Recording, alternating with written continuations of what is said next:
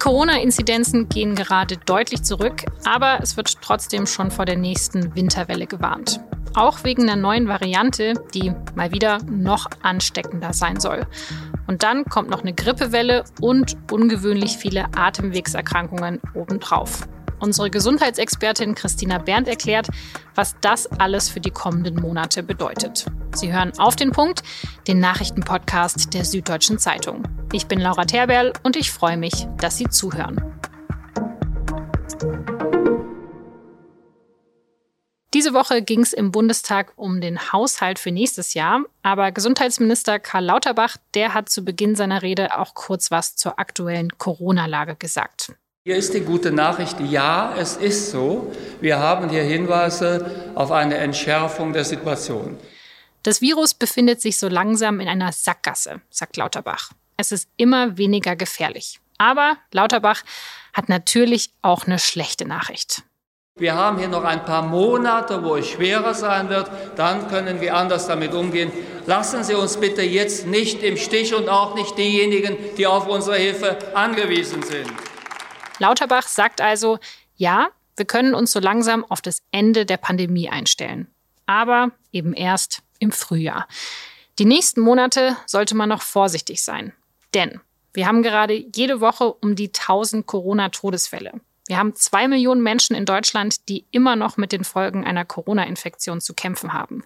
Und dann ist da auch noch die neue Variante BQ11. Die sorgt gerade in den USA für sehr viele neue Infektionen und breitet sich auch bei uns immer weiter aus.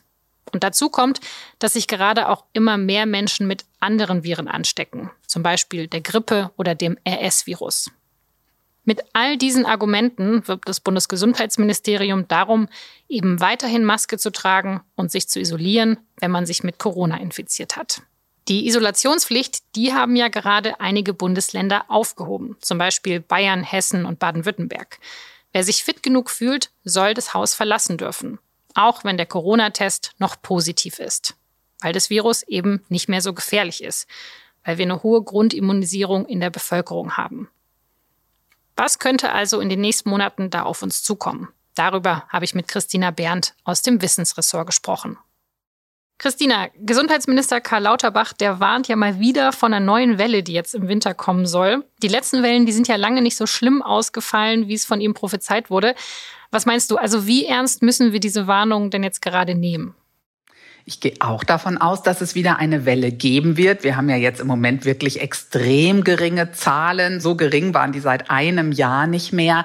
Aber das ist sicherlich nicht das Ende der Geschichte. Also die Zahlen werden gewiss zunehmen. Wie schlimm das dann aber wird, gerade auch mit Blick auf Krankenhäuser, Intensivstationen, das kann niemand seriös sagen. Okay, aber welche Hinweise gibt es denn? Also woran können wir sehen, wie schlimm es wahrscheinlich werden wird? Wie stark die Winterwelle werden wird, die jetzt uns wahrscheinlich noch erwartet, hängt natürlich ganz klar davon ab, mit welchem Virus wir es zu tun haben. Und es gibt im Moment so zwei Möglichkeiten. Und die eine davon, die könnte halt doch noch mal ganz schön unangenehm werden. Das ist die BQ11. Die hat sich im Ausland schon deutlich verbreitet, also zum Beispiel auch in Frankreich, so dass wir davon ausgehen, die wird auch bei uns wahrscheinlich Land gewinnen. Wenn die das ist, die sich durchsetzt, dann ist das leider eine, die noch mal wieder so eine größere Immunflucht hat, also die unserer Immunantwort, die wir durch Impfung oder Infektion erworben haben, dann leider wieder ein Stück weit mehr entkommt als die bisherigen Varianten. Und das könnte halt zu mehr Problemen führen. Aber wie schlimm die wird, also es sieht im Moment nicht so aus, dass die nun auch den Einzelnen sehr viel kränker macht. Von daher wollen wir hoffen, dass es äh, nicht ganz so dramatisch wird.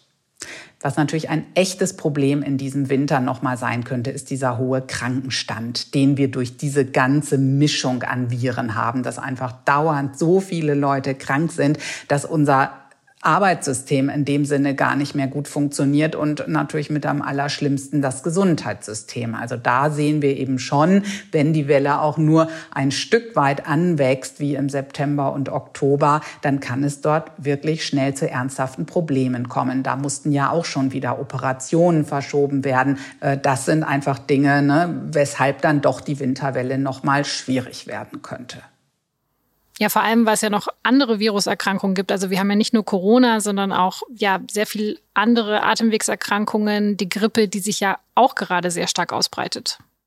Äh, wir sehen eine wahnsinnig hohe ähm, Belastung mit Atemwegserregern und das sind wirklich alle möglichen, also auch die alten Bekannten, die man halt schon immer hatte, einfach diese simplen Erkältungskrankheiten, dann dieses RSV-Virus, das vor allem für kleine Kinder ein Problem ist und denen auch wirklich gefährlich werden kann. Ja, und die gute alte Grippe und die fällt dieses Jahr wahrscheinlich auch schlimmer aus als in den Vorjahren. Das liegt einfach daran, dass wir lange nicht so viel krank waren, einfach weil uns die Corona-Maßnahmen mit Masken und Abstand halten und Isolation und so weiter natürlich auch vor anderen Atemwegserregern geschützt haben.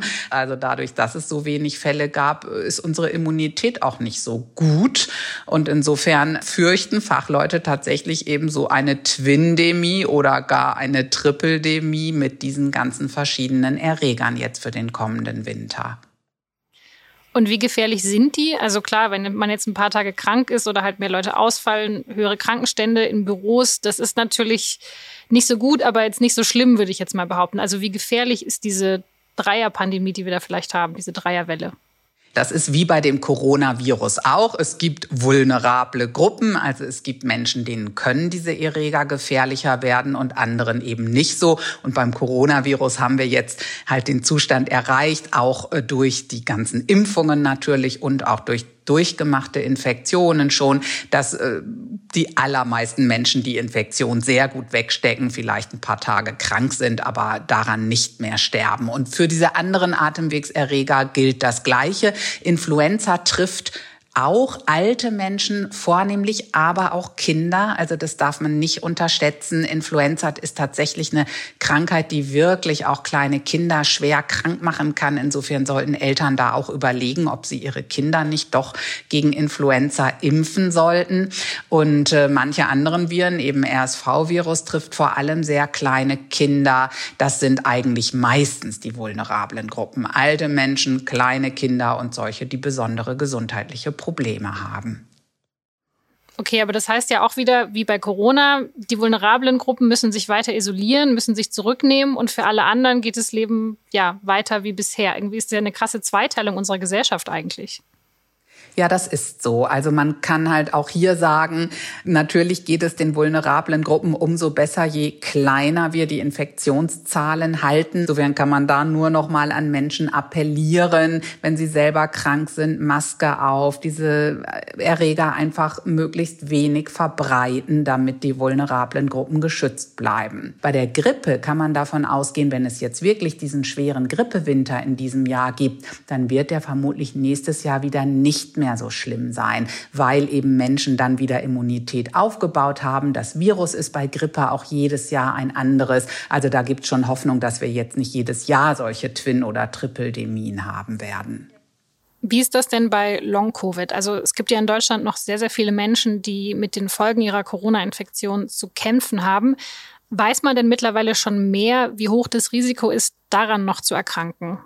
Richtig, da gibt es auch eigentlich keine validen Zahlen. Ne? Die schwanken unheimlich, wie viel Prozent der Infizierten denn nun so etwas entwickeln. Und man muss ja auch sagen, Long-Covid ist nicht gleich Long-Covid. Da gibt es einfach eben ganz entsetzlich schwere Zustände, aber auch Dinge, die vergehen dann eben doch wieder nach ein paar Monaten. Aber klar, es ist ernst zu nehmen. Es gibt Menschen, die es wirklich schwer trifft. Immerhin gibt es jetzt ein paar gute Nachrichten. Das eine ist, dass Long-Covid offenbar unter diesen neuen Varianten, mit denen wir es zu tun haben, also alles, was Omikron heißt, da ist es offenbar nicht so häufig. Und vor allem sinkt es durch die Impfung. Also geimpfte Personen haben ein geringeres Risiko. Insofern sollte man auch da wirklich dafür sorgen, dass man den vollständigen Impfschutz hat. Denn überstandene Infektionen, die sagen erst einmal nichts. Also egal, ob ich jetzt schon ein oder zweimal infiziert war, scheint das Risiko bei jeder Infektion für mich persönlich immer wieder das gleiche zu sein. Und was müsste man denn jetzt tun für die vielen Menschen, die jetzt schon Long-Covid haben? Also ich habe ja den Eindruck, dass da noch nicht genug passiert, um neue Behandlungsmethoden zu testen, um zu wissen, was man eigentlich dagegen tun kann. Das ist schon wirklich, wirklich traurig, finde ich, was da passiert, weil es so viele Menschen betrifft. Und wenn man auch schaut, wen es betrifft, das sind ja ganz viel junge Leute, junge Frauen vornehmlich, also Menschen, die wirklich so aus dem Leben gerissen sind und zum Teil sehr, sehr schwer krank sind. Aus meiner Sicht fehlt es da wirklich an konzertierter Forschung und auch an Forschungsmitteln. Also die paar Millionen, die da aus dem Forschungstopf kommen, das reicht einfach nicht. Immerhin ein bisschen was passiert. Das ist alles zu begrüßen. Aber eigentlich bräuchte man viel mehr Kraftanstrengung, um herauszufinden, was diesen Menschen hilft.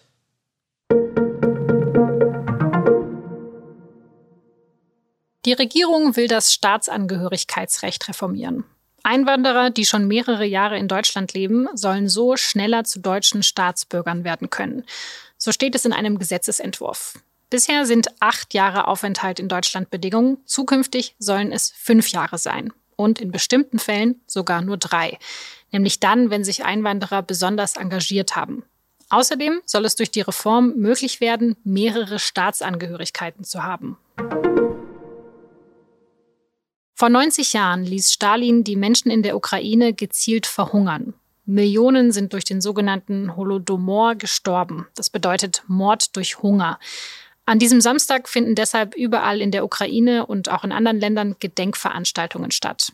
Der Bundestag will jetzt den Holodomor offiziell als Völkermord anerkennen. Es gibt eine entsprechende Resolution.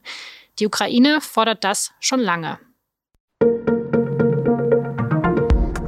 Was können wir noch besser machen bei Auf den Punkt? Das kennen Sie ja vielleicht schon. Wir fragen Sie regelmäßig, wie Ihnen Auf den Punkt gefällt und ob Sie nicht Feedback für uns haben. Und heute ist es mal wieder soweit.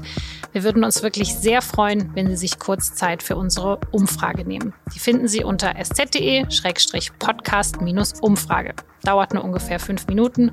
Schon mal vielen lieben Dank. Redaktionsschluss für Auf den Punkt war 16 Uhr. Produziert hat diese Sendung Jakob Linus Arno. Vielen Dank fürs Zuhören und bis zum nächsten Mal.